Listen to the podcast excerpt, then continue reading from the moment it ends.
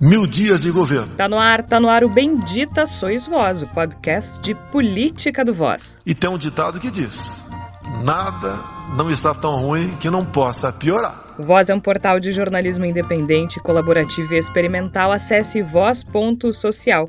Voz com S. No Twitter e Instagram é Voz Underline Social e você ainda pode ouvir os episódios anteriores do Bendita lá no nosso site ou em outras plataformas. É um direito meu. E já que você está nos ouvindo, que tal apoiar o jornalismo independente? Então acesse voz.social ou catarse.me barra voz.social. Você também pode procurar o nosso projeto no site do Catarse, a planos a partir de R$ reais. Nós não queremos isso. Nesta semana, os mil dias do inferno, os experimentos tenebrosos da Prevent Senior e o depoimento de Luciano Hang na CPI da Covid. Tu acha que foi tiro no pé ou valeu a pena ter chamado o velho da van pra depois? Aí, ó, pra não me deixar mentir sozinho, né? Para não deixar ele deixar o seu Mas mentir antes sozinho. de chegar no velho da van, Entre outros problemas, está acontecendo porque eu sou presidente. na segunda-feira, dia 27 de setembro, chegamos aos mil dias de Jair Bolsonaro na presidência da República. Em uma publicação oficial, o governo federal deu início ao que chamou de comemorações dos mil dias. Mas os brasileiros não têm nada que comemorar. Enquanto Bolsonaro celebra o que ele considera avanços e o pleno exercício da democracia, para usar as palavras da Secretaria de Governo, os brasileiros lamentam. Nós lamentamos pelo descaso, negligência, crueldade, estupidez, ignorância e obscurantismo. Eu não vou tomar. Alguns falam que estou dando um péssimo exemplo. Ô, imbecil! Lamentamos pelos constantes ataques à Temos um democracia. presidente que não deseja e nem provoca rupturas, mas tudo tem um limite em nossa vida. Lamentamos pela corrupção, lamentamos pelo retrocesso, lamentamos pelo desmatamento, lamentamos pelo desemprego, lamentamos pelos preços dos alimentos, do gás, da gasolina, da luz, Nos Estados Unidos, ninguém cu- culpa o governo pelo que acontece nos combustíveis. lamentamos pela fome, Falar que se passa fome no Brasil é uma grande mentira. Passa-se mal. Não come bem, aí eu concordo. Agora, passa fome não. lamentamos pelas centenas de milhares de mortes que estão na conta desse governo, sim. Fala de eu não sou governo, tá vendo? Presidente, mais uma coisa. Eu não sou governo. Se há algo para comemorar, é que estamos mil dias mais perto desse governo acabar. Tudo agora é pandemia.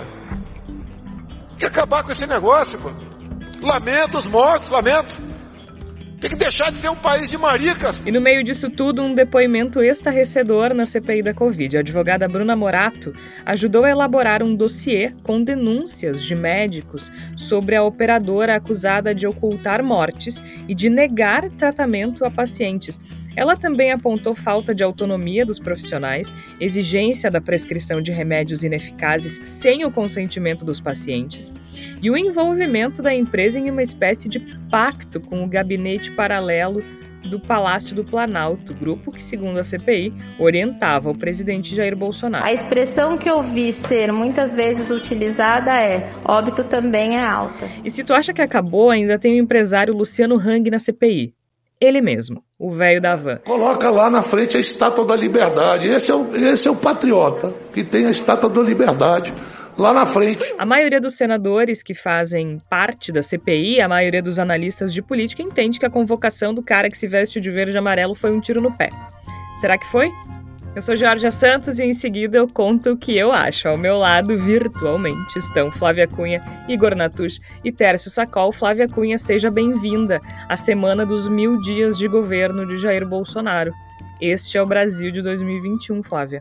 Georgia, Tércio, Igor, ouvintes, estamos aqui, né, sobrevivendo a esses mil dias, né? Acho que não tem outro termo para se usar, é a sobrevivência mesmo. A gente sobrevive à pandemia, sobrevive a esse governo. Mas eu vou trazer aqui uma expressão meio boomer para essa abertura, que é depois da tempestade vem a bonança. Eu espero muito que depois desse governo venha coisa melhor para o nosso Brasil. Tomara que venha, né, Igor Natucha? Afinal de contas, a gente tá bastante saturado agora. Se essa semana é algum exemplo, essa bonança não vem tão cedo, né? Seja bem-vindo. Muito obrigado, Jorge, Tércio, Flávia, ouvintes do Bendita Sois Vós. Hoje, nessa semana de tantos horrores que a gente teve o desprazer de testemunhar diferentes dimensões, eu acho que a gente não pode deixar passar a, a capa do jornal Extra da última quarta-feira, que mostra pessoas catando restos de carne, de ossos de carne que iriam para fábrica de sabão, de ração de cachorro, para terem o que comer, para conseguir dar um gostinho de carne na água da sua sopa rala. Isso é uma demonstração muito dolorosa e muito explícita de como o Brasil saiu do caminho nesses últimos mil dias e não há absolutamente nada a comemorar, mas sim muita coisa a lamentar, muita coisa a interromper e muita coisa a corrigir daqui para frente, o que obviamente não será possível enquanto esse ser lamentável que nos governa continuar sentado no trono. Essa foto publicada no Extra e no Globo também é do Domingos Peixoto, Tércio Sacol, que ao fim e ao cabo, retrata o estado das coisas no Brasil de 2021, né? Seja bem-vindo. Obrigado, Georgia, Igor, Flávio, nossos ouvintes. E mais importante do que qualquer outra coisa, Georgia, é lembrar que isso não é obra de acaso. Nem as mortes, nem a fome, nem o desemprego. É tudo um projeto. É um projeto de Brasil, é um projeto de poder, é um projeto ideológico. Se a gente franquear isso ao acaso, ao aconteceu porque foi um acidente, nós corremos o risco de repetir os mesmos erros. E a prova disso é a quantidade de militares replicando o governo de 1964, um dos mais corruptos e trágicos da história agora em 2021. Tércio, fica comigo, porque assim, ó, a gente vai fazer um balanço dos mil dias de governo de forma bastante superficial antes de a gente falar da CPI e dos horrores dos depoimentos dessa semana. Né? É muito difícil acompanhar fazer uma lista de todos os problemas do governo Bolsonaro ao longo de mil dias. A gente tratou de forma genérica na abertura, né, os constantes ataques à democracia, à corrupção, à negligência, à ignorância, o desmatamento, o desemprego, os preços das coisas, a fome, eh, a forma como esse governo não lidou com a pandemia e as mortes decorrentes dessa dessa estupidez, né, dessa ignorância desse governo tenebroso que é o governo de Jair Bolsonaro. Então a gente dividiu em quatro áreas para conversar hoje e, e, conseguir ser um pouquinho mais uh, objetivo. Que é o seguinte: a gente vai falar da economia. Quem resolveu apoiar o Bolsonaro de forma limpinha sempre tentou desconectar, né, Tércio, a economia da ideologia, e hoje a gente vê que, na verdade, hoje não, né? A gente sempre viu. Mas hoje está bastante óbvio que Paulo Guedes talvez seja o ministro mais ideológico de Bolsonaro e nada técnico. Então nós dividimos em quatro áreas: economia, pandemia, enfraquecimento democrático, e aí vai juntar os outros problemas numa uma fala só, digamos assim. Então, Tércio, começamos pela economia, porque eu acho que hoje é o problema que é, mais preocupa os brasileiros. Os brasileiros estão com fome. A gente está vendo gente comendo lixo. É isso que está acontecendo. Os preços dos alimentos cada vez mais caros, do gás, da gasolina, da luz, um desemprego, assolando esse país de uma forma que não se via há muito tempo. E é irônico, porque afinal de contas, esse sempre foi uma espécie, esse, esse Ministério da Economia sempre foi uma espécie de salvaguarda de Bolsonaro, né? O posto Ipiranga dele, o Paulo Guedes, ia resolver os problemas. A elite. Uh, tosca desse país que resolveu apoiar Bolsonaro com a justificativa, justificando o voto em Bolsonaro pelo fato de Paulo Guedes estar no governo e ser um ministro técnico, uh, arrastou a gente para o fundo do poço. E hoje, provavelmente, a economia seja o calcanhar de Aquiles de Jair Bolsonaro, pelo menos ao longo desses mil dias, especialmente nos últimos dois anos, tem sido um problema que ele não consegue contornar, a não ser com frase de efeito dizendo que a culpa é dos outros, né? E é verdade, é cada vez mais difícil fazer é, é, é, esse contorno ideológico, e eu queria reforçar o que tu falou, Jorge, acrescentando um outro elemento. É, essas pessoas que assinaram a ideia de um governo técnico e que agora postam fotos de gatinhos ou fotos de sol ou fotos de qualquer coisa, como se o governo não tivesse a participação do voto delas, elas devem ser rememoradas, que a fome que as pessoas estão passando, que a desgraça pelo, pelo enfraquecimento, pela fragilidade do atendimento ao SUS, também tem o seu voto. O seu voto não é apenas um discurso ideológico, o seu voto é o desemprego. Nós temos um dado é, recente mostrando que o desemprego caiu, mas que a renda do brasileiro não se recupera nem a pau. Ou seja, esse projeto político de poder, que deixa quase 14 é, milhões de brasileiros desempregados, desalocados, sem uma perspectiva, além disso tudo, faz com que brasileiros que estejam trabalhando, como muitos de nós e como muitos dos nossos ouvintes aqui, não estejam vendo a cor do dinheiro. O dinheiro entra e sai, porque os itens estão encarecidos. A inflação, é, segundo o, o, o, IPCA mais recente, chega a 9,7% no acumulado de 12 meses. 9,7%, Georgia, significa que um preço de um início do ano custa quase 10% a mais no final do ano. Não há salário do mundo que aumente 10% em um ano é, num, numa, num contexto de pandemia. Com o gás ao preço médio na casa de 100 reais, com combustível na casa de 6 e 10, 6 e 20, chegando a 7 reais em alguns lugares do Brasil,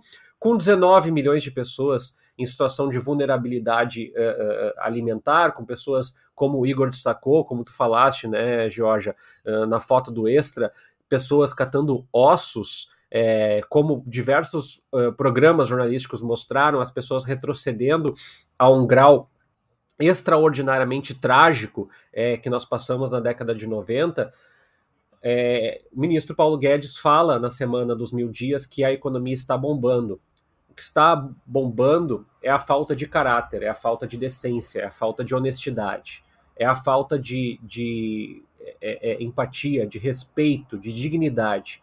O Brasil cresce à margem de um agronegócio que não gera emprego, de é, pouca geração de postos de trabalho e, sobretudo, de um projeto político de poder que perpetua as elites, que reafirma o Brasil como uma capitania hereditária com é, computadores. É mais ou menos isso que nós estamos vivenciando em pleno é, século XXI, Jorge. E me dói muito esse programa dos mil dias, porque, como eu te falei antes do programa, tinha muitas coisas que eu, estudando para fazer esse programa, não lembrava. É, e no caso da economia, uma das coisas que me incomoda demais, e eu vou reforçar aqui, é que as falas do Paulo Guedes não são manchetes. Manchete é a, imagem do extra. Manchete é a indignidade que as pessoas estão passando. Manchete é os dezenas de papeleiros que passam todos os dias nas duas avenidas que, que cruzam aqui a, a, a região onde eu moro, porque passou a ser a única possibilidade de alocação de recursos para eles. Esse cenário trágico, Georgia, para encerrar minha fala inicial, é, eu reforço uma coisa que eu acho que é importante dizer isso não acontece por conta da pandemia apenas. O desemprego, a fragilização das relações trabalhistas, que ainda, embora liberais digam que é uh, uh, uma oportunidade de geração de trabalho, todas as promessas fajutas é, de que ah, é apenas uma volatilidade internacional. O Brasil é o país que tem uma das maiores desvalorizações cambiais do planeta a instabilidade política afeta investimentos, afeta empresas, afeta negócios, afeta perspectivas. O governo divulga a abertura de, de microempreendedores uh, individuais como se fosse um grande trunfo, quando na realidade é o retrato da nossa precarização. Inclusive desse que vos fala que abriu uma MEI para complementar sua renda durante a pandemia. Então, Georgia, é, a economia talvez seja o carro abre alas dessa tragédia, desse desfile de morte, desse desfile de é, é, é, desprezo à vida humana que é o governo Jair Bolsonaro, que ainda tem mais de 20% de popularidade. Aí, tu toca num ponto importante, né? Tem 20% de popularidade. Por outro lado, eu acho que, e quando eu falei que a economia era o calcanhar de Aquiles do Bolsonaro, eu falo inclusive politicamente, inclusive uh, sob o ponto de vista eleitoral. A gente analisa, por exemplo, o Lula subindo nas pesquisas uh, conforme as semanas passam, e a ideia de uma terceira via interessando a, a, a cada vez menos gente, né? Talvez interesse a muitos partidos e muitos pré-candidatos, mas as pessoas interessam cada vez menos. E a questão é que as pessoas querem votar uh, em Bolsonaro e querem votar em Lula. Pelo menos Bolsonaro tem esses 20 e poucos por cento e Lula está cada vez com mais, uh, com um número maior de intenção de votos. Por que, que eu estou falando do Lula? Porque o Lula tem um, um, teve um programa muito específico com relação ao que está acontecendo hoje no Brasil, que é o Fome Zero. O Lula, na, no discurso de posse, indicou que essa seria uma das questões fundamentais do governo dele. E ele foi muito bem sucedido. Os programas do governo Lula tiraram milhões de pessoas da miséria. E ele é reconhecido por isso. Comentando isso no Twitter, uma pessoa me respondeu assim: Jorge, eu vou votar no Lula porque por um motivo muito simples. Na época dele, meu salário durava 30 dias. E isso me deixou pensando, né? Porque a gente falou dessa elite tosca que apoiou o Bolsonaro uh, tapando o nariz, né? Fingindo que não era com ela, dizendo, não, mas o Paulo Guedes, não sei o quê. A gente tem que separar. Uh, dentre as pessoas que votaram no Bolsonaro, porque foi mais de um quarto da população, a gente tem que separar essa elite que sabia o que estava fazendo das pessoas que estavam simplesmente tentando, das pessoas que estavam arriscando, das pessoas que estavam dizendo, bom, talvez esse cara resolva o meu problema. Porque eu acho que faz diferença. E é isso que a gente precisa enxergar a partir de agora. Né? Nem todo mundo que votou no Bolsonaro é fascista. Só que agora a gente tem dois caras que já foram presidentes, um que ainda é, e a gente sabe como é que os dois lidam com esses problemas que são fundamentais para as pessoas. A gente está falando de comida, gente. A gente está falando de, de fome, sabe? E aí não tem branding do Paulo Guedes que resolve esse pepino. Porque quem está passando fome agora não passava anos atrás. Né? Se passava, deixou de passar durante o governo Lula. Então, a gente está falando de uma coisa muito prática aqui. E é por isso que eu digo que é o calcanhar de Aquiles de Bolsonaro. Quem diria, posto Ipiranga, que depois de tudo isso provavelmente nunca vai nos patrocinar, é, posto Ipiranga é o calcanhar de Aquiles de Jair Bolsonaro. Um outro problema, Igor Natucci de Jair Bolsonaro, é a forma como o governo lidou ou não lidou com a pandemia. Claro que isso ninguém estava esperando lá atrás, quando a gente anunciava. A gente está falando de uma crônica de uma morte anunciada, né? Quando a gente anunciava em 2018 que seria um governo trágico, ninguém imaginava essa dimensão. Ninguém imaginava que nós precisaríamos lidar com uma pandemia que já matou, no mínimo, 600 mil brasileiros. Ninguém imaginava uma crise sanitária desse tamanho, ninguém imaginava essa circunstância, ninguém imaginava todo mundo em casa, ninguém imaginava todo mundo com medo, uh, crises de ansiedade, saúde mental esmigalhada e morte, doentes, mortes, ninguém imaginava isso. Mas Bolsonaro conseguiu corresponder às expectativas, né? Porque ele conseguiu não fazer absolutamente nada. Ele conseguiu cruzar os braços diante da pior crise sanitária em 100 anos. Ele conseguiu piorar uma situação que parecia impossível de ficar mais trágica. Ele conseguiu piorar, ele conseguiu rir de doente, ele conseguiu imitar a gente com falta de ar, ele conseguiu fazer piada com, com os mortos, ele conseguiu ser um vetor do vírus, porque não usa máscara, não se vacina. Ele consegue falar a favor de um tratamento ineficaz e contra a única coisa comprovadamente capaz de conter o coronavírus. Ele conseguiu o inimaginável durante a pandemia do novo coronavírus, que é piorar uma situação que já é gravíssima, Igor Natucci. Eu acho bastante importante essa tua introdução, Jorge, porque de fato não havia como prever que nós teríamos uma situação sanitária da gravidade que se manifestou durante a pandemia do coronavírus. Isso é verdade e isso se aplica a qualquer governante. Mas o que, se espera de um governante? O que, a gente espera da pessoa que está no comando de uma nação num momento de tamanha dificuldade? Que lidere a nação, que seja capaz de conduzir esse país para fora da tempestade com o mínimo de dano. E Jair Bolsonaro fez o contrário disso o tempo todo. Todo, todo o processo da pandemia conduzido por Jair Bolsonaro, e eu posso dizer que é todo, sem cometer exageros, porque aí eu peço para o ouvinte e para a ouvinte se lembrarem da, do pronunciamento de rádio e televisão de Jair Bolsonaro no dia 24 de março de 2020. Até ali, o Brasil parecia capaz de fazer uma mobilização muito importante contra o coronavírus. Os primeiros dias da presença da Covid-19 no país foram de uma mobilização até certo ponto espontânea por parte da população, no sentido de adotar o isolamento social. Houve esforços de estados e municípios no sentido de criar situações para que isso acontecesse. E o que fez Jair Bolsonaro? Falou que era uma gripezinha. Falou que o seu histórico de atleta o protegeria. Né? Que não sentiria nada, porque não precisava se preocupar, né? Ele era uma pessoa extremamente saudável e a partir daí ele conseguiu, com esse simples gesto, sabotar toda essa mobilização que estava acontecendo, que naturalmente, espontaneamente, contra o coronavírus, e antes tivesse sido só isso. Antes tivesse sido apenas uma, um pronunciamento idiota de uma pessoa idiota na presidência da República. Porque a partir daí, o que, que fez Jair Bolsonaro? Eu vou lembrar só algumas das coisas que ele fez, porque se eu for lembrar tudo, não dá tempo do programa, né? Ele deu perdido na Pfizer, e não foi uma ou duas vezes, foram 70 vezes que ele deu perdido na Pfizer, que queria praticamente nos dar de presente vacinas, mas Jair Bolsonaro não queria isso. Né? Ele deixou testes apodrecerem sem uso. A gente correu o risco de desabastecimento de seringas por causa de Jair Bolsonaro.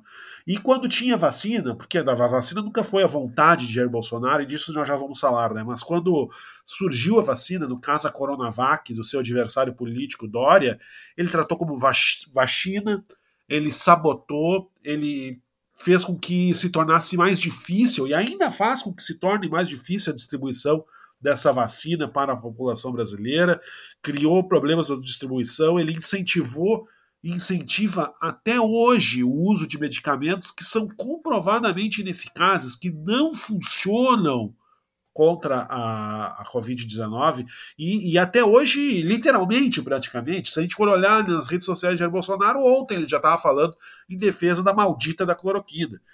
E ele, e ele de tal forma personifica essa figura que combate a vacina para defender o vírus que ele se recusa a tomar vacina, mesmo indo para a Assembleia da ONU. Ele fez da, da sua não vacinação na, para, para a presença nessa, nesse encontro internacional uma espécie de gesto de propaganda. Por quê? Porque Agora, ele... desculpa te interromper, ali a ONU falhou também, né? Sem dúvida nenhuma. A ONU não podia ter aceitado isso, não podia. É, eu, eu entendo que se cria uma situação. Uh, uh, diplomaticamente muito complicada, porque negar a presença do presidente do país que abre a Assembleia da ONU é realmente muito complexo. Mas eu, pessoalmente, não teria ficado nem um pouco ofendido se a ONU chegasse e dissesse: é o seguinte, tu não vai entrar aqui. Eu acho que. Olha, eu acho que é um incidente diplomático. Mais justificado, bem... né? Mais do que justificável, meu Deus. Sem dúvida nenhuma. Mas, de qualquer maneira, eu acho que isso é importante para deixar claro como nós estamos diante de um presidente que não só é omisso, que ele é um propagandista da morte. É isso que Jair Bolsonaro é. E aí vai surgir talvez um, um ouvinte ou uma ouvinte perdida que surja sem saber absolutamente nada do programa, do que a gente faz, o Bendita Sois Vós, e pergunte: e o Lula? E aí eu vou dizer que o Lula fez, fez uma, talvez uma das perguntas mais relevantes nesse período todo de pandemia, quando em uma de suas declarações perguntou: cadê o Zé Gotinha? E eu reforço essa pergunta, porque Jair Bolsonaro, não bastando lutar a favor da pandemia e contra a saúde dos brasileiros, ele dilacerou o Plano Nacional de Imunização. Ele destruiu o que era uma das coisas mais eficientes do país no combate a doenças. E isso não foi um acaso, não foi porque cometeu um erro aqui, outro ali, não, isso foi de caso pensado, foi uma disposição deste governo, que é um governo pautado pela destruição, que é movido pelo interesse de destruir o Brasil. E isso eu acho que é muito importante a gente dizer, já vou encaminhando o encerramento da minha fala a respeito desse, disso, porque nós estamos diante de um governo que é movido por destruição. O governo de Jair Bolsonaro, de todo o bolsonarismo, é movido por pessoas que gostam de botar a bandeirinha na janela, que gostam de vestir verde e amarelo, gostam de bater no peito e se tratarem como patriotas, mas eles não são patriotas. Eles odeiam o Brasil. O bolsonarismo é um movimento de pessoas que odeiam o Brasil, que gostariam de substituir o Brasil que existe por um outro Brasil que existe apenas na sua imaginação e no qual pobre não entra, negro não entra, homossexuais não entram, mulheres se prestam apenas a lavar a louça e olhe lá. É esse o Brasil que o bolsonarismo quer fazer, e entre outras tantas coisas que ele quer criar em nosso país, Jair Bolsonaro e o bolsonarismo quer um país de gente morta, que é um país onde pobre morre. E isso foi durante todo o tempo o que aconteceu no decorrer da pandemia. Jair Bolsonaro não criou a pandemia mas Jair Bolsonaro se beneficiou da pandemia, fez uso da pandemia para espalhar pelo país uma política de morte. E eu só quero fazer um adendo, né? O Igor fala, poderíamos perguntar e o Lula. O Lula não é o presidente do Brasil. É, eu acho que é importante Lula, dizer isso, né? O Lula não tem que fazer nada, nem o Lula, nem o Ciro, nem ninguém tem a, apenas Jair Bolsonaro tem essa responsabilidade. Quando se fala de genocida e quando se culpabiliza Bolsonaro pelas mortes e pela tragédia que foi a pandemia do novo coronavírus no Brasil, é porque a responsabilidade é dele.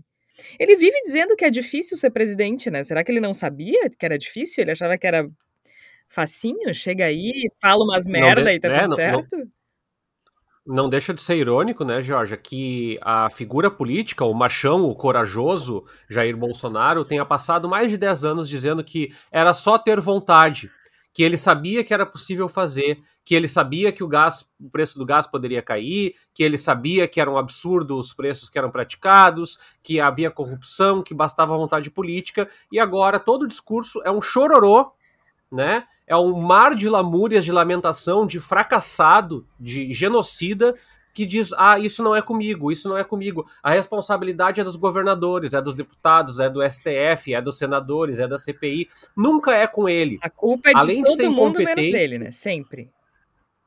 Além de ser incompetente, é covarde. Que é talvez a, a, a face mais difícil para os bolsonaristas enfrentarem é provavelmente o presidente mais ah, covarde sim. que o é Brasil já teve. É uma figura tacanha, mesquinha, é frouxa. É frouxa. E outra, né? Mil dias sem trabalhar também, né? Ô pessoa que foge do é, trabalho. Ele passa reclamando que é difícil ser presidente, que ele precisa de férias, mas ele não faz nada. Foram mil dias só destruindo só destruindo. Ele não, ele não produziu absolutamente nada. Ah, mas teve a obra não sei aonde. Sim, que todo governo tem que inaugurar uma obra, né? Aliás, ele ficou fazendo lista de inauguração de obra na Assembleia da ONU. Gente... Agora, o Igor. Uh, não, só ia, só ia completar dizendo que, e, que as atividades que agradam a Jair Bolsonaro não são as atividades de um presidente da República. Né? Ele gosta da mamata. Jair Bolsonaro gosta de mamar na teta do Estado. Isso ele sempre gostou e ele viu a sua ascensão à presidência da República como uma oportunidade de mamar na mais generosa das tetas do Estado brasileiro. Então, acho que muito do que a gente vê hoje com relação a essa desgraça que cai sobre o Brasil tem muito a ver com o fato de que Jair Bolsonaro não se considera um presidente, ele considera que conquistou a presidência. E aí, azar do Brasil. Ele é, ele é muito ele, ele tem o ego de um rei absolutista, é uma coisa inacreditável. Agora, Flávia, o Igor falou né, sobre as características desse governo, que o governo Bolsonaro não gosta de mulher, não gosta de pobre, não gosta de preto, não gosta de gay, não gosta. E isso não gosta do meio ambiente também, né? Isso se, se traduz, né? A gente enxerga isso, isso não é uma opinião. A gente enxerga isso nas ações do governo de Jair Bolsonaro. E, e isso se reflete na forma com esse governo, com, na forma com a qual esse governo lida é, com esses grupos e também em determinadas políticas públicas, né? Pois é, é que na verdade assim, o, Bolso, o governo Bolsonaro ele faz o oposto do que qualquer gestor público ou gestor de uma empresa faria, né? Porque o que, que as pessoas fazem em geral, né? Quem tem uma empresa vai pegar e, e vai ver funcionários e pessoas habilitadas a ocupar determinadas funções. E o que a gente percebe do governo Bolsonaro é assim: quanto menos qualificada a pessoa for para aquele cargo, ou quanto menos afinidade ele tiver com a função, é esse mesmo que eu quero que ocupe. Eu, eu poderia aqui elencar diversas áreas do, dos governos, eu poderia pegar ministério por ministério ministério. Eu escolhi alguns que eu acho que são mais representativos, né? Eu acho que Ricardo Salles, no Ministério do Meio Ambiente, apesar de ele já ter saído do cargo em junho de 2021, ele vai ocupar esse triste ranking aí do pior ministro do, do Meio Ambiente durante muito tempo, imagino. Acho que ninguém pode ter sido menos qualificado para ocupar essa função. Tomara que para sempre, Espe né? Tomara esperamos. que seja o pior de todos os tempos, porque se for, se a gente em algum momento no futuro tiver um ministro do meio ambiente pior que Salles, a gente está condenado mesmo. É, lembrando que ele ainda está respondendo a inquéritos no STF, né? Então, assim, o que, que dá para lembrar do Salles, né? Além daquela clássica frase do passar a boiada naquela reunião lá no início da pandemia, ele é, sem dúvida, o principal responsável pelo avanço do desmatamento na Amazônia e é alguém que é aliado dos madeireiros. Então, ele é exatamente o oposto do que se espera de um ministro do meio ambiente. Ele é contra a ecologia, ele é contra todas as, a, todo o código que tem, todas as leis que tem para tentar conter o avanço do desmatamento, ele quer flexibilizar. Então, assim, né, é, é, é a, a, a, raposa cuidando do galinheiro, é isso mesmo, sabe? Ele foi, ele foi, e ele foi escolhido por essas características para ocupar esse cargo. Eu acho que é isso, é, não é um caso isolado dentro do governo, como a gente sabe, né? Então, outro caso, clássico da pessoa que não deveria estar ocupando aquele cargo. Sérgio Camargo na presidência da Fundação Palmares. Um negro que é contra a luta antirracista, que relativiza, que diz que negro que fala que, que enfrentou racismo está sendo está se fazendo de vítima, que isso é coitadismo, que a, a escravidão foi uma coisa ruim no Brasil, mas que agora os negros são favorecidos por isso. Isso vindo de uma pessoa negra, né? Então é lamentável. Afora tudo que ele faz dentro da fundação, já tentou eh, mais de uma vez destruir o acervo da Fundação Palmares e ainda por cima é um chefe extremamente abusivo. Existem diversas denúncias das pessoas que trabalham lá de que ele grita com as pessoas, desqualifica o trabalho delas. Então, assim, é uma pessoa que não deveria estar ocupando esse cargo, né? E outra área que também é o que mais tem, o que mais teve foi pessoas sem noção é a Secretaria Especial da Cultura, né? Primeiro que deixou perder o status de ministério, não é mérito do Bolsonaro, isso já vem desde o governo Temer, mas enfim, a Secretaria Especial da Cultura já teve uma pessoa com, fazendo discurso nazista, que foi o Roberto Alvim, já teve Regina Duarte falando do pum de palhaço, né, e não fazendo nada lá, completamente perdida e fazendo, dando entrevistas uh, a favor da ditadura e coisas assim. E agora tem Mário Frias, um ator que, né, que, que acho que a única coisa relevante que fez durante durante a época que, que atuava foi a novela Malhação, e que é contrário à arte, é contrário aos artistas, é contra toda a legislação. Ele foi uma das principais pessoas que falou mal da Lei Rouanet e ainda anda armado dentro da Secretaria Especial da Cultura, ameaçando os funcionários e dizem que nos corredores lá da Secretaria Especial da Cultura as pessoas dizem que saudade de Regina Duarte. Então vocês imaginam como é que está o clima para trabalhar num lugar assim. Socorro, minhas caprichos choram cada vez que Mário Frias aparece, sabe? Ai, tão gatinho antigamente, agora virou. Triste, gente. Adolescência, então a gente nutre expectativas com relação às pessoas, sabe? Compra capricho, tal, e, e aí é assim, é assim que eles pagam, sabe? Muito tristes.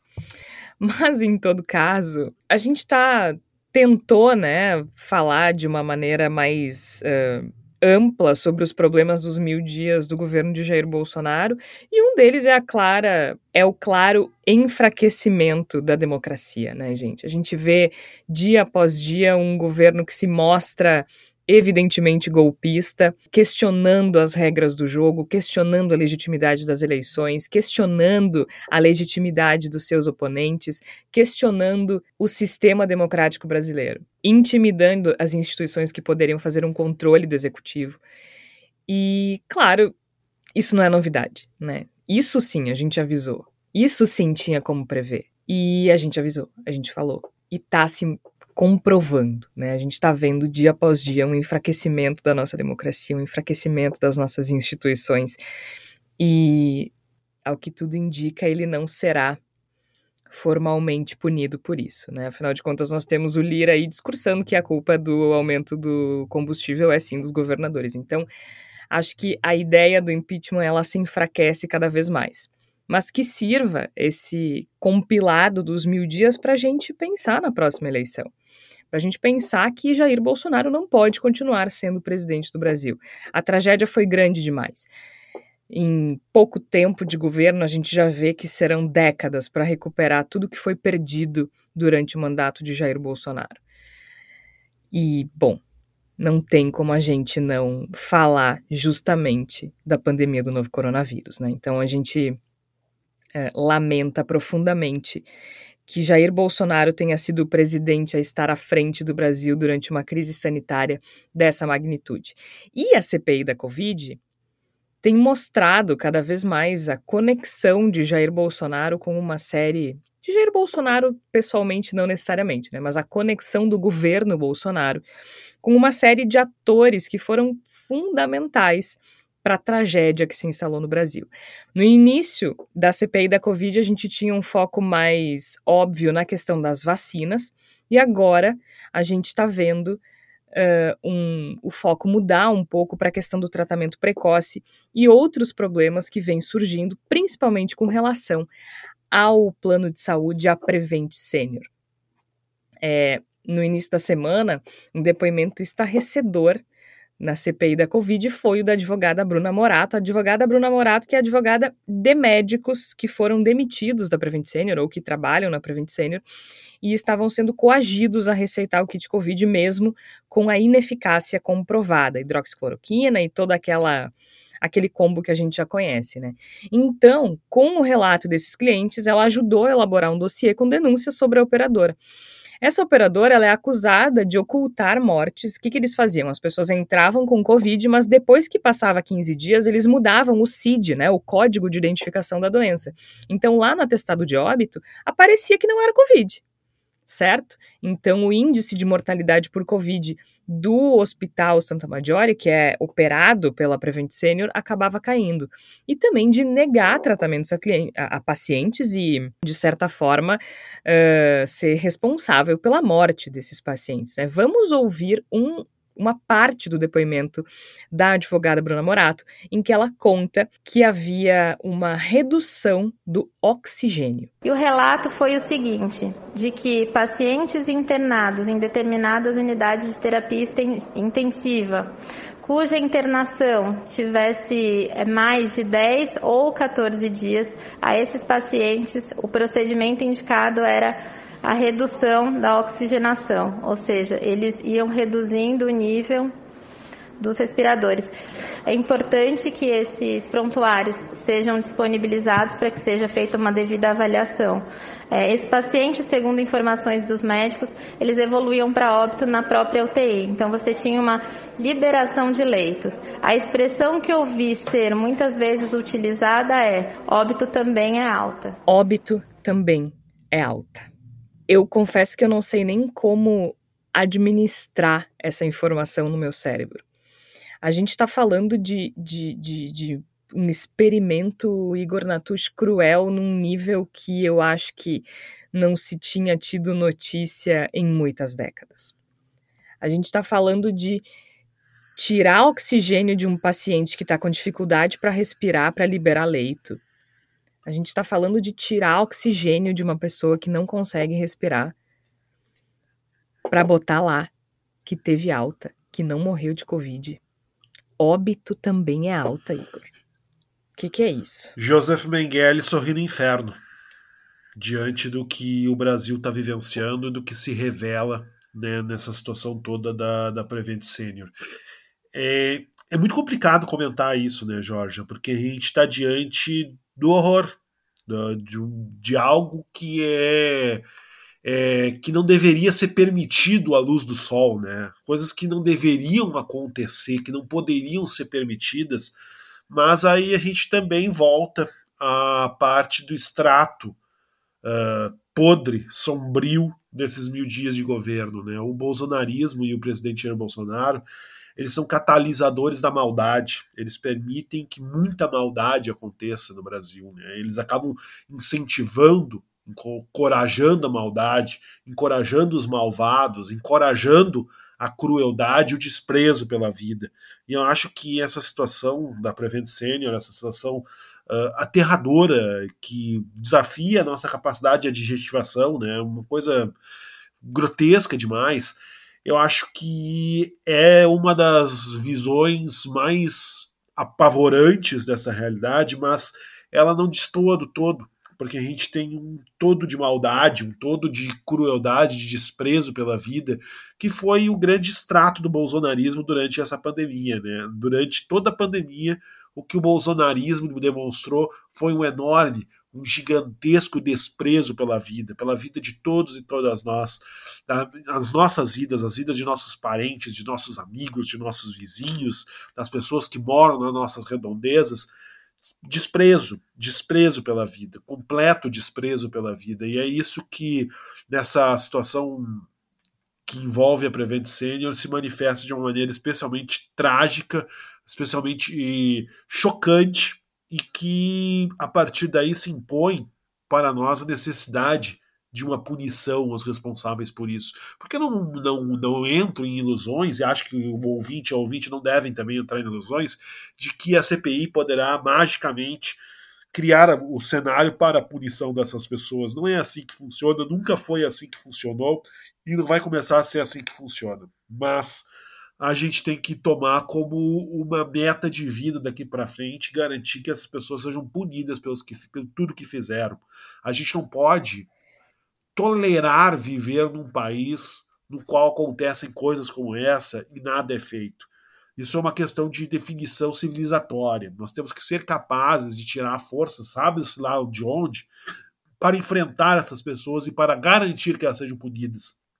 Nós não podemos nos dar ao direito de dizer, ah, mas não vai dar em nada. Tem que dar em alguma coisa. E cabe a nós fazer com que dê em alguma coisa para que esse tipo de horror nunca seja esquecido e jamais seja perdoado. Não pode ser perdoado porque é um projeto, né, Tércio? Além disso, a gente tem um outro trecho do depoimento da Bruna que é impressionante. Segundo informações, o Dr. Pedro foi informado que existia um conjunto de médicos assessorando o governo federal e que esse conjunto de médicos estaria totalmente alinhado com os interesses do Ministério da Economia. Existe um interesse do Ministério da Economia para que o país não pare. E se nós entrarmos nesse sistema de lockdown, é, nós teríamos um abalo econômico muito grande. Então, existe um plano para que as pessoas pudessem sair às ruas sem medo. É, eles desenvolveram uma estratégia. Qual era essa estratégia? Através do aconselhamento de médicos e que a Prevent Senior ela iria entrar é, para colaborar com essas pessoas. É, é, como se fosse uma troca, o qual nós, nós chamamos na denúncia de pacto, porque é assim que foi me dito. Alguns médicos descreveram como aliança, outros médicos descreveram como pacto. Essas pessoas citadas eram expoentes do gabinete paralelo. Então, o nessa... fato novo é a relação desse gabinete paralelo com o Ministério da Fazenda. É, o é... Ministério da Economia, que me foi dito... Da Economia, da é, Economia. É, em nenhum momento eu ouvi falar do, da pessoa do ministro da Economia. Na verdade, o que eles falavam era de um ide é, alinhamento ideológico. Tá. A economia não podia parar e o que eles tinham que fazer era isso: conceder esperança para que as pessoas saíssem às ruas. E essa esperança tinha um nome: hidroxicloroquina. Então tá aí, Tércio, um pacto do gabinete paralelo com a Prevent Senior e o Ministério da Economia. Ou seja, se a gente tocar ali, se a gente convencer as pessoas que a hidroxicloroquina funciona, a gente não precisa fechar tudo. Ou seja, eles sabiam que não funcionava, mas ainda assim priorizaram a economia, a vida das pessoas.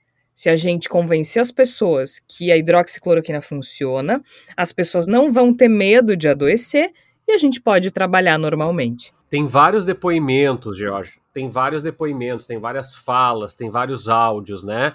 A gripezinha que eu seria cometido, né? Porque ele é atleta, é, o a convocação às pessoas a saírem às ruas, os tweets do Eduardo e do Flávio Bolsonaro dizendo que, é, na realidade, a Prevent Senior tinha mostrado que havia um remédio preventivo, o desestímulo às falas do Mandetta, que foi um ministro com todos os apontamentos negativos potenciais, mas diante da catarse que nós vivemos parece um sopro de sobriedade no Ministério da Saúde naquele contexto de que as pessoas deveriam se isolar e usar máscara, etc, etc.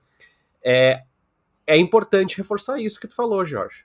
Eu sei que é bobo, mas às vezes a gente escorrega e diz assim: tu vê, né? Se, se tivessem negociado a vacina antes, isso não é erro, isso é estratégia é uma estratégia de morte para que a economia eh, persistisse ah, mais aquecida e que os votos das pessoas sobreviventes pudessem uh, uh, se direcionar a Jair Bolsonaro em 2022.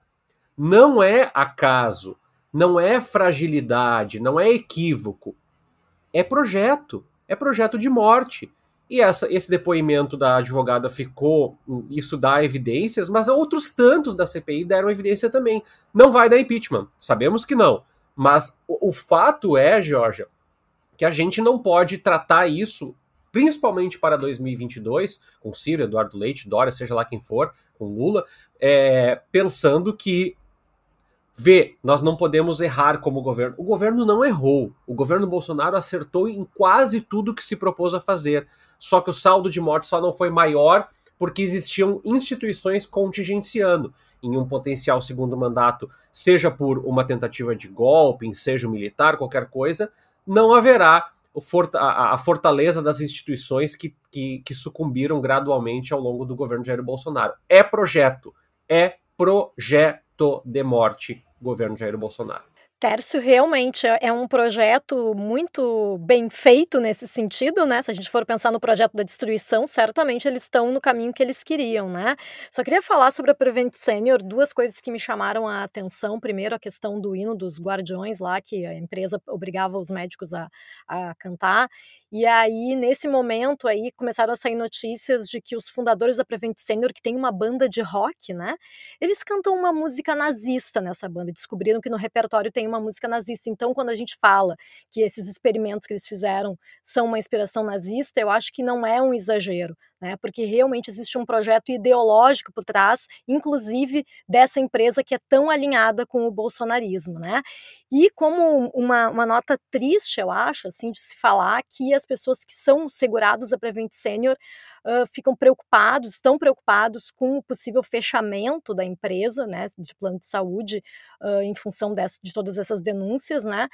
Porque, não porque as pessoas querem ser atendidas por um plano de saúde que é nazista, mas porque as pessoas são a única opção que elas têm, um plano de saúde que é voltado para pessoas com mais de 60 anos, com planos com valores mais populares. Então, isso eu acho que é uma questão que é muito preocupante, a gente pensar que as pessoas que, na sua maioria aposentadas, elas preferem continuar com um plano, apesar de todos esses horrores denunciados, porque elas preferem isso do que ficar sem plano de saúde. Então, é, esse realmente é um retrato muito triste triste da realidade brasileira. É, é inacreditável. E foi a Prevent Sênior que deu o gancho para a CPI da Covid convocar Luciano Hang, o famoso velho da van, né? Esta figura deprimente que adentrou nossas vidas nos últimos anos. Por que, que foi o gancho da Prevent Sênior? Porque a mãe de Luciano Hang foi tratada no Hospital Santa Maggiore pela Prevent Senior, mas ela faleceu. No atestado de óbito não consta que foi por Covid. Esse foi um gancho para convocar Luciano Hang para depor na CPI da Covid, porque ele inclusive disse que uh, em um vídeo que o tratamento preventivo era importante, que se ele soubesse disso, se ele tivesse uh, talvez feito com que a mãe tomasse o tratamento preventivo, ela poderia estar viva. Mas a CPI também tinha informações de que ela tinha sido tratada com o kit Covid e tudo mais. Então, esse foi o gancho para convocar Luciano Hang para a CPI uh, da Covid, mas, claro, com outras intenções, né? Principalmente com relação à distribuição de fake news sobre a pandemia e financiamento dessa rede de fake news e também do kit Covid. Bom, o cara foi lá depor ontem, Todo mundo sabia que ele ia tentar patifar, como todos os, os, depoentes que são bolsonaristas, enfim, e são protegidos pela tropa de choque, isso não, não tinha novidade nenhuma. A questão é que a maioria dos senadores uh, da CPI, enfim, né, do G7 que chama, e a maioria dos analistas de política entende que essa convocação foi uh, equivocada que foi um erro e que foi um tiro no pé. Tércio, tu, tu concorda, né? Explica pra gente por que que tu vê que essa convocação uh, foi um erro. Eu acredito que foi um erro, Georgia, porque o saldo, sabe aquela, aquele ditado do... É, uma usina para acender um fósforo, eu acredito que seja isso. O saldo de uma tarde inteira de Luciano Hang é, é, mobiliza mais, gasta, despende muito mais tempo da CPI do que propriamente o resultado. Ainda que tenha uma ou outra fala que possam ser aproveitadas, uh, me parece que essas falas não, não são necessariamente saídas da boca de Luciano Hang, né? São mais comprovações de apuração que a CPI já tinha verificado, como no caso do atestado de óbito da mãe do Luciano Hang e, e inclusive, uh, dos seus dos seus uh, uh, financiamentos e das suas contas internacionais, coisas que já tinham sido apurados.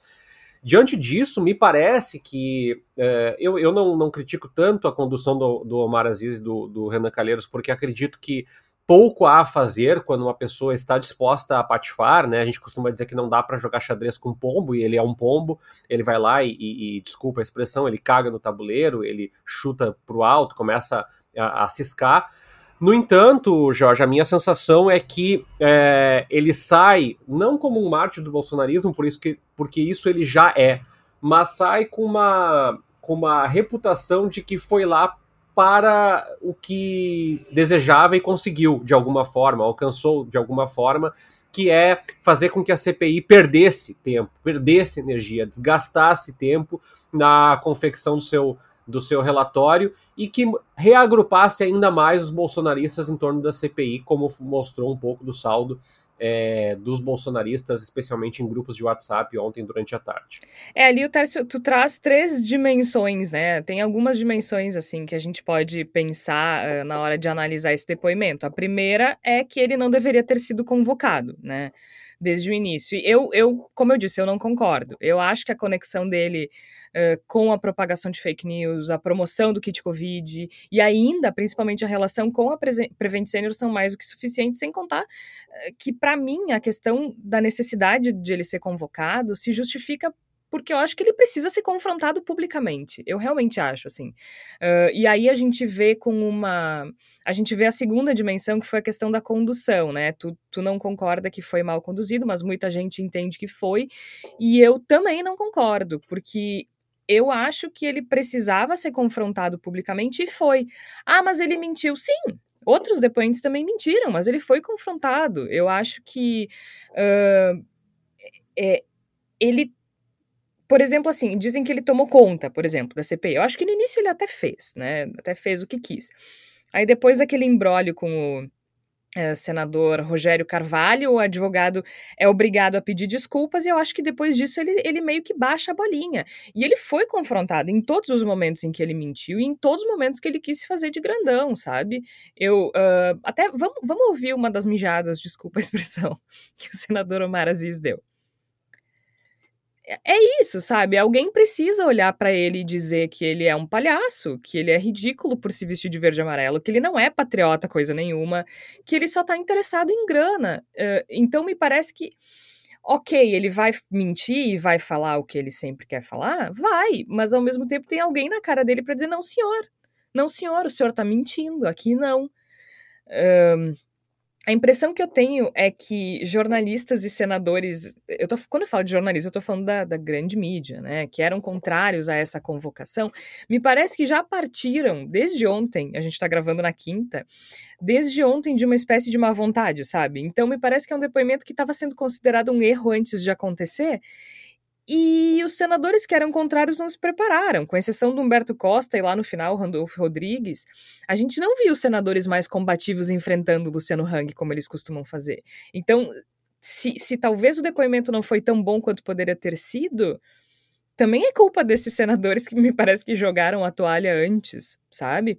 Como eu disse, teve aquela confusão com o Rogério Carvalho, mas ele foi confrontado por quem estava afim de interrogá-lo. Essa foi a a impressão que eu tive, sabe? Mesmo o Renan Calheiros, que foi amplamente criticado, ele, eu acho que ele fez perguntas bem pontuais que levaram a respostas interessantes. E uma outra dimensão que tu falou eh, dos grupos bolsonaristas, né, que repercutiu muito bem, que a torcida dele amou. Concordo, mas também acho que a torcida dele vai amar qualquer coisa, né, gente? No sentido de qualquer coisa que ele fizer, eles vão achar lindo. A questão que me parece é que ele não mudou a opinião de ninguém. Não tinha uma pessoa que não gostava do Luciano Hang que agora gosta por causa desse depoimento. E o contrário também não, mas eu também não acho que isso seria possível. Eu não vejo a torcida dele dizendo, ai, foi, foi triste. Gente, é só ver o mundo paralelo do, das redes sociais delirantes do bolsonarismo, né? Tu mesmo me introduziu, Tércio, ao Prince bolsonaristas. Me parece que a torcida deles não é muito parâmetro pra gente avaliar. Uh, a, avaliar esse depoimento? Porque eu acho que tem dois campos, assim, já, já passo para ti, Igor, que é, esse é o campo da percepção. É, a gente percebe que não saiu como poderia ter sido. Mas me parece que o que interessa para uma CPI e aí justifica a convocação é o resultado, ou seja, as respostas. Essa é a medida que tem que balizar uma CPI e eu acho que o depoimento dele deu respostas importantes. Ele se recusou a assinar o termo dizendo. Uh, assinar o termo de que ia falar a verdade. E aí eu acho que o erro é tanto a grande mídia quanto os senadores de oposição não estão usando da maneira midiática, para ser bem objetiva, as respostas dele. Ele falou um monte de merda que pode ser espalhado por aí com um videozinho de meme da mesma forma que eles fazem. Ele não quis assinar o termo dizendo que ia falar a verdade. Aí a questão das contas e das empresas offshore, ok, a gente já sabia, mas ele dizendo que tem, eu acho que é importante. Tem um detalhe que ninguém tá dando bola. Ele disse que não era amigo da família Bolsonaro, e que não era amigo do Ricardo Barros, mas escorregou e confirmou sem querer que tomou café da manhã com o cara às seis da manhã, sabe? Ele tomou café da manhã com o Ricardo Barros antes de ir pro depoimento, gente. Eu acho isso muito relevante, sabe? Eu acho isso muito importante. Ele admitiu que levantou grana para financiar o kit Covid, ele disse isso. Sem contar que naquela do Ricardo Barros ele deu uma escorregada e usou aquela expressão: não me deixa mentir sozinho, Jorginho. A língua trai também, né?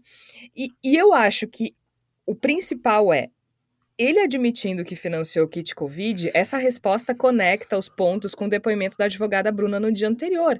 Ela falou sobre um pacto da Prevent Senior com o gabinete paralelo que usaria o kit Covid como justificativa contra o lockdown. É tudo que ele precisava. É tudo que ele precisava. Esse cara só pensa em dinheiro. Ele é parte desse pacto, sabe? Ah, mas os senadores não estavam preparados para enfrentar. Não estavam, não estavam porque não quiseram, não porque houvesse não houvesse preparo possível. Ele, ele não é nenhum gênio da retórica, pelo amor de Deus. Aliás, eu até acho que eu ouvi hoje de manhã o senador Omar Aziz na Globo News dizendo assim: a CPI tá ganhando de 10 a 1. Aí eles fazem um gol, esse gol é anulado, mas eles continuam comemorando. Então ele diz que, do ponto de vista da CPI, a presença comprovou que eles atuaram financeiramente para passar informações equivocadas para a população que ele está envolvido até o último fio de cabelo que ele não tem, diz o Omar Aziz, uh, nessa questão e que o nome dele vai, vai constar na medida dos crimes cometidos durante a pandemia e depois o Renan Calheiros, na abertura do depoimento de hoje, confirmou que ele será indiciado por uma série de crimes. Então, assim, essa, esse é o motivo pelo qual eu acho que não foi um erro, sabe? Eu acho que ele deu informações importantes para ligar os pontinhos, principalmente com o pacto do gabinete do gabinete paralelo. Eu acho que tem uma, uma, uma, questão bem interessante de se apontar, que é a reação por parte da tropa de choque. Se o depoimento de Luciano Hang era positivo para Luciano Hang, então por que, que a tropa de choque ficou o tempo Isso. todo tentando patifar o depoimento? Gente, o Flávio foi lá, fazia um tempão que ele não aparecia, tanto que hoje, né, é, fazia tempo que eles não juntavam todos para defender Exatamente. alguém. Exatamente. Eles estavam preocupados, sim. Por... E por que, que eles estavam é... preocupados, Jorge? Eles estavam preocupados porque a presença do, do, Luciano Hang com seu terno verde e amarelo, com toda a sua palhaçada, as suas papagaiadas na CPI, ainda assim é, é a presença de Luciano Hang na CPI associa ele diretamente com questões muito graves que estão sendo apontadas pela CPI. Não dá mais para desvincular o Luciano Hang da Prevent Senior, por exemplo, depois do que a gente viu dos depoimentos. Então, me parece que a gente, por um lado, pode falar, eu acho que é debatível se havia necessidade ou não de tê-lo chamado, se o benefício que poderia ser trazido a partir da sua presença, valia a pena o incômodo de ter essa figura estriônica e ridícula na CPI da Covid, acho perfeitamente debatível essa questão. Agora, não dá para dizer, não me parece que dê para dizer de forma alguma que tenha sido algo positivo, visto com bons olhos por parte da tropa bolsonarista. Vocês estavam temerosos dos resultados desse depoimento e acho que saiu muita coisa desse depoimento que não é nada agradável para Luciano Hang e para o bolsonarismo de forma geral. É, eu acho assim, a partir do momento que a tropa de choque se organiza, e aí, assim, a tropa de choque tem que agir como tropa de choque, é normal. Uh, os senadores podiam, os senadores da oposição podiam ter se organizado melhor, isso eu acho. Mas eu não acho que isso seja mérito do Luciano Hang. Eu acho que isso é demérito dos senadores. Ah, mas eu acho que ele não devia ter sido convocado. Como disse o senador Humberto Costa, ele, ele era contrário à convocação, mas ele foi, eu vou lá e vou, vou fazer o que eu tenho que fazer sabe? Uh, e, e, eu acho que é uma figura. Por que, por que o Wizard convocar o Wizard e não convocar o Luciano Hang? Por que convocar outros empresários, outras figuras uh, importantes para o bolsonarismo e não, e não a, a mais emblemática delas? Por que não confrontá-lo publicamente? Acho que o Teres tem um argumento interessante que é a coisa de desperdiçar tempo, mas eu realmente acho que, que são poucas as oportunidades que se tem de transmitir isso em rede nacional, por exemplo. Né? Debate eles não, de debate eles não gostam, isso o Bolsonaro já deixou bem claro. Que outra oportunidade se tem de confrontar essa pessoa e poder controlar esse depoimento? Porque no início até estava fora de controle, mas depois o Aziz botou a coisa na. Botou os pingos nos is ali, né? Agora, uma coisa interessante, Flávia, o Omar Aziz fez uma provocação. É, provocação tá cheio, né? Todo mundo, ah, não tem que convocar porque ele vai provocar. Bom, lide-se com isso. O Renan começou chamando ele de bobo da corte. E o Omar Aziz mostrou uma foto dele, Flávia, anterior à campanha do Bolsonaro, em que ele usava roupas normais e não um terno verde e amarelo. Essa figura bizarra, assim, de, de um vilão de história em quadrinho que, gente, é uma coisa patética, né? Pelo amor de Deus, pelo amor de Deus, a gente não pode ficar com medo do depoimento de um cara que nem. De, não, não tem.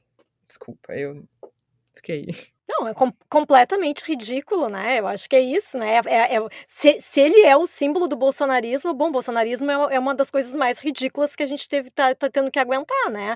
E claro que ele tentou se aproveitar, né, desse espaço institucional, né? Tanto que ele estava ali tentando, colocou no início lá comercial da, da, da, loja dele, né? Aquilo ali foi a palhaçada, né? Ainda bem que depois contiveram essa figura imbecil. Mas né? mesmo Porque, até favor, isso, né? assim, é, não que eu ache bom, óbvio, né? Mas o Omar Aziz deu uma explicação que eu achei curiosa. Ele disse assim: eu deixei, deixei mesmo que é para as pessoas não esquecerem quem é que tá por trás desse troço todo. Não sei se eu concordo, mas, mas, mas entendo, digamos assim. Mas é, é, é muito ridículo, né? O cara já foi com plaquinha não me deixam falar, fez aquela papagaiada.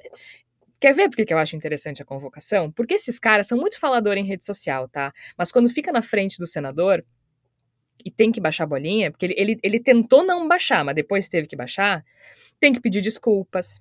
O advogado teve que pedir desculpas, teve que dizer que o vídeo era uma brincadeira, eu acho isso super importante. Acho, eu achei muito importante o Luciano Hang, Tem que o se lamuriar também, né? Ah. Tem que se lamuriar também, dizer que é, que é vítima, que tá sendo censurado. Tem que ele fazer o mimimi que acusa os outros de fazer, né? Enfim. Agora diz Renan Calheiros que será, assim, que Luciano Hang constará no relatório e será indiciado por uma série de crimes relacionados à pandemia. A gente já está se estendendo demais, vamos para a nossa palavra da salvação. Nesta semana a gente precisa de muita salvação, Flávia Cunha. Qual é a tua sugestão? Ah, eu tenho uma sugestão que é para fazer com que as pessoas melhorem o seu humor, né? Que é ouvir a música nova da Rita Lee, Change, uma música que fala sobre mudança, com a Rita Lee num um ótimo momento, apesar dela estar tá né, com, com câncer, mas ela está muito solar nessa música. Eu acho que é isso que a gente está precisando para dar né, uma exorcizada assim dessa semana que foi tão pesada, desse depoimento que para mim particularmente me fez muito mal assistir o velho da van. Então assim, vamos ouvir Rita Lee, vamos ouvir boa música e tentar melhorar um pouquinho o astral. E já que tu está falando de Rita Lee, vende teu peixe, mulher. Fala aí do, do que tu escreveu no Voz. Ah, sim, tem, tem o texto que eu fiz inspirado por uma fala da Rita Lee na, numa entrevista que, é, que ela deu para o jornal O Globo, em que ela fala falando que era para a gente estar na era dos Jetsons e estamos nos Flintstones, né? Então eu peguei esse gancho aí para falar um pouco de desenho animado, mas também para falar sobre desigualdade social no Brasil a, a partir da fala da rainha do rock. Muito bem, mil dias de retrocesso mesmo. Tércio Sacol, qual é a tua sugestão para gente, professor Tércio? Lembrando, G, que a gente, é, eu até compartilhei nas redes aí que três anos atrás, mais ou menos uh, três anos atrás, uh, com a mesma data do início da semana agora, a gente gravava o primeiro episódio do Bendita Sois Vós num, numa, numa sala de coworking na Cidade Baixa, no bairro Cidade Baixa, em Porto Alegre. Então, nós, com 124 edições já lançadas, muitas delas na pandemia, temos muitos episódios legais que ainda valem a escuta.